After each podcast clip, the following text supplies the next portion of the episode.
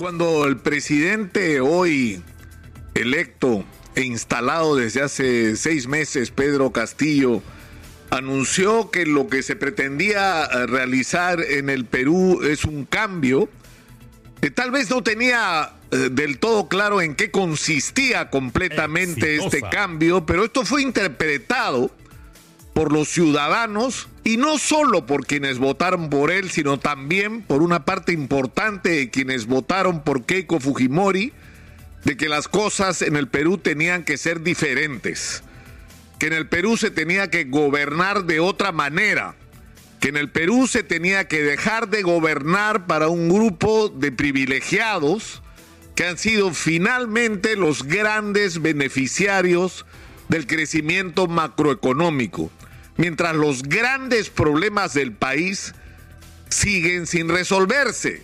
Es decir, mientras tenemos un sistema de salud, de educación, como todos sabemos las condiciones en que están, mientras una cantidad enorme de ciudadanos carecen de acceso al agua potable, al desagüe y a una vivienda digna. Pero eso es solo una parte del problema. Porque ese es el resultado, es decir, estas carencias, es el resultado no solo de la manera como se ha abordado el crecimiento, sino tiene que ver directamente con la falta de un proyecto nacional. Es decir, el proyecto nacional no puede consistir simplemente en vamos a abrir la economía, que venga todo el mundo en cualquier condición y se acabó el problema. No, señor. La interrogante es cómo diablos vamos a hacer para usar los recursos que podamos recoger de la explotación de nuestras riquezas para transformar la vida de todos los peruanos y de la nación con objetivos de dónde es a dónde queremos llegar y de dónde es de dónde estamos partiendo. Y lamentablemente esa es una carencia que caracteriza a todas las agrupaciones políticas. Hoy mismo, hoy mismo, esta mañana, con Manuel Rosas, Guido Penano, ha lamentado la situación que está existiendo o que se está produciendo con el proyecto Siguas. Es decir, si en el Perú tenemos riqueza, una de ellas es la minería y está claro porque se ha discutido mucho en relación al tema minero, que lo que hay que hacer, y lo decía ayer el gobernador regional de Cusco, es no discutir uno por uno cada vez que se presenta un proyecto, un conflicto alrededor de un proyecto minero, sino tener una política que nos permite enfrentar la explotación, es decir, la atracción de la mayor cantidad de inversión que sea posible. Ahorita hay proyectos por casi 60 mil millones de dólares que podrían activarse en la minería, pero esto tiene que hacerse de la mano, de la mano con que estos proyectos signifiquen una transformación real en la vida de la gente que es afectada en primer lugar por el desarrollo de estos proyectos. Y no esperar a que se produzcan conflictos resultado del descontento de la gente con respecto a cómo es el impacto de la explotación minera está significando para sus vidas sin sentir que tienen ningún beneficio a cambio. Eso tiene que preverse, eso tiene que ser parte del plan el beneficio de las comunidades tiene que ser parte de nuestro proyecto de desarrollo minero. Pero eso es algo que hay que trabajar desde ahora. Hay que ponerse en acción de una vez. Y lo mismo con respecto al tema del desarrollo o de, lo que se ha llamado la segunda reforma agraria. Acá lo hemos dicho hasta el cansancio. Si algo produjo la primera reforma agraria a lo que se sumó luego el impacto de la violencia, es que la gente huyera, porque eso fue lo que ocurrió, huyera del campo, escapando del hambre y de la violencia. En ese orden, primero del hambre y después de la violencia. Y lo que produjo es esto que estamos viviendo, un país de informales, un país de gente que vive al día, un país de gente que si no trabaja hoy no come mañana un país de ambulantes, de transportistas informales, de mineros informales, de cocaleros que no serían cocaleros si tuvieran una alternativa. No solo en la agricultura, sino en cualquier otra actividad económica. Eso es lo que somos, en eso nos hemos convertido por la falta de un proyecto como país. Entonces es increíble que hace años estemos hablando de la trascendencia que tienen los proyectos de irrigación para transformar la costa peruana en una gigantesca fuente de ingresos por la exportación de nuestros productos que son requeridos en el mundo entero, pero que significan un cambio en la vida de la gente.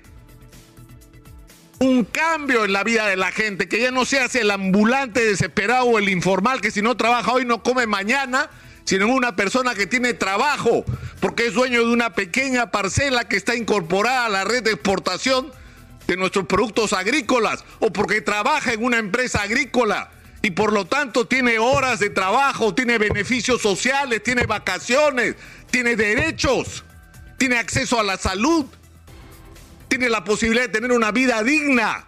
De eso es de lo que estamos hablando de transformar la vida de los peruanos. Por eso es una enorme irresponsabilidad que no es solo de los funcionarios del actual gobierno, sino de todos los que en los últimos años han permitido que estos proyectos de irrigación estén parados como están parados.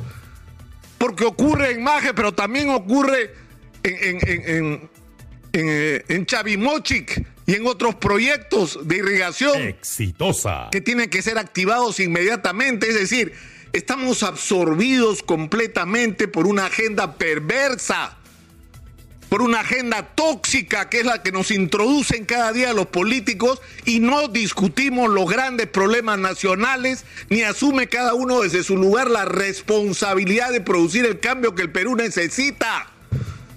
El problema de los ambulantes no se va a resolver persiguiéndolos a palazos y haciendo que pasen de una cuadra a otra. No. El problema de los ambulantes se va a resolver cuando tengan opciones de empleo digno. Y muchas de esas opciones de empleo, diría yo, en este momento la mayoría no van a estar en las grandes ciudades.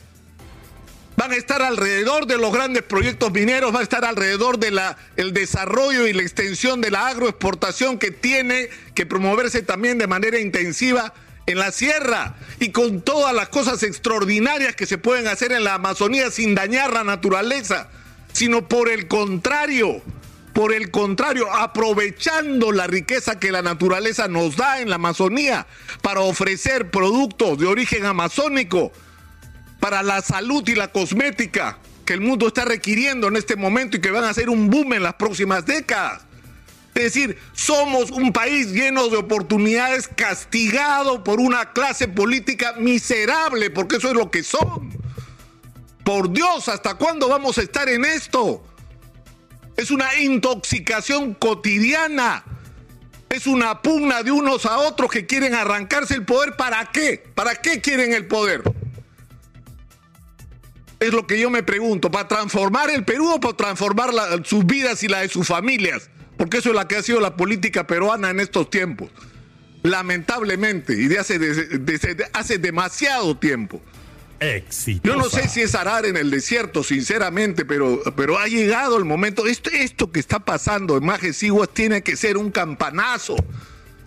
Que si el gobierno regional cumplió con, con resolver un problema que había con las tierras, que hay un problema burocrático, que hay un reclamo sobre las modificaciones técnicas, por Dios, si el proyecto es trascendente para la vida de los arequipeños y del Perú, entonces hay que hacerlo y resolver con urgencia todos los problemas que haya.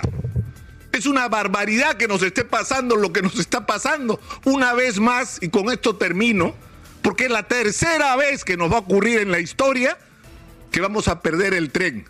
Lo perdimos con el guano, lo perdimos con el caucho y estamos a punto de perderlo con el cobre y la agroexportación, por la incapacidad una vez más de nuestros dirigentes políticos. Y no hablo solo de los que están en el gobierno, me refiero a todos, a los que están en el Congreso jugando al tiro al sombrero, que es a lo que se han dedicado.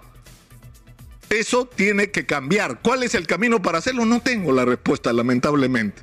Pero creo que lo que tiene que ocurrir en el Perú es una especie de sublevación ciudadana es decir, si los propios ciudadanos no exigimos que los políticos estén a la altura de lo que requerimos, y los políticos en todos los niveles, ¿ah? Es decir, los alcaldes, los gobernadores regionales, los ministros, los congresistas, estamos perdidos. Estamos perdidos y una vez más, insisto, veremos para pasar el tren de la historia ¿no? Y yo no sé si tendremos una cuarta oportunidad. No, no, no creo que seamos tan afortunados de tener una nueva oportunidad como esta, que si no la agarramos, simplemente vamos a perder el destino como país.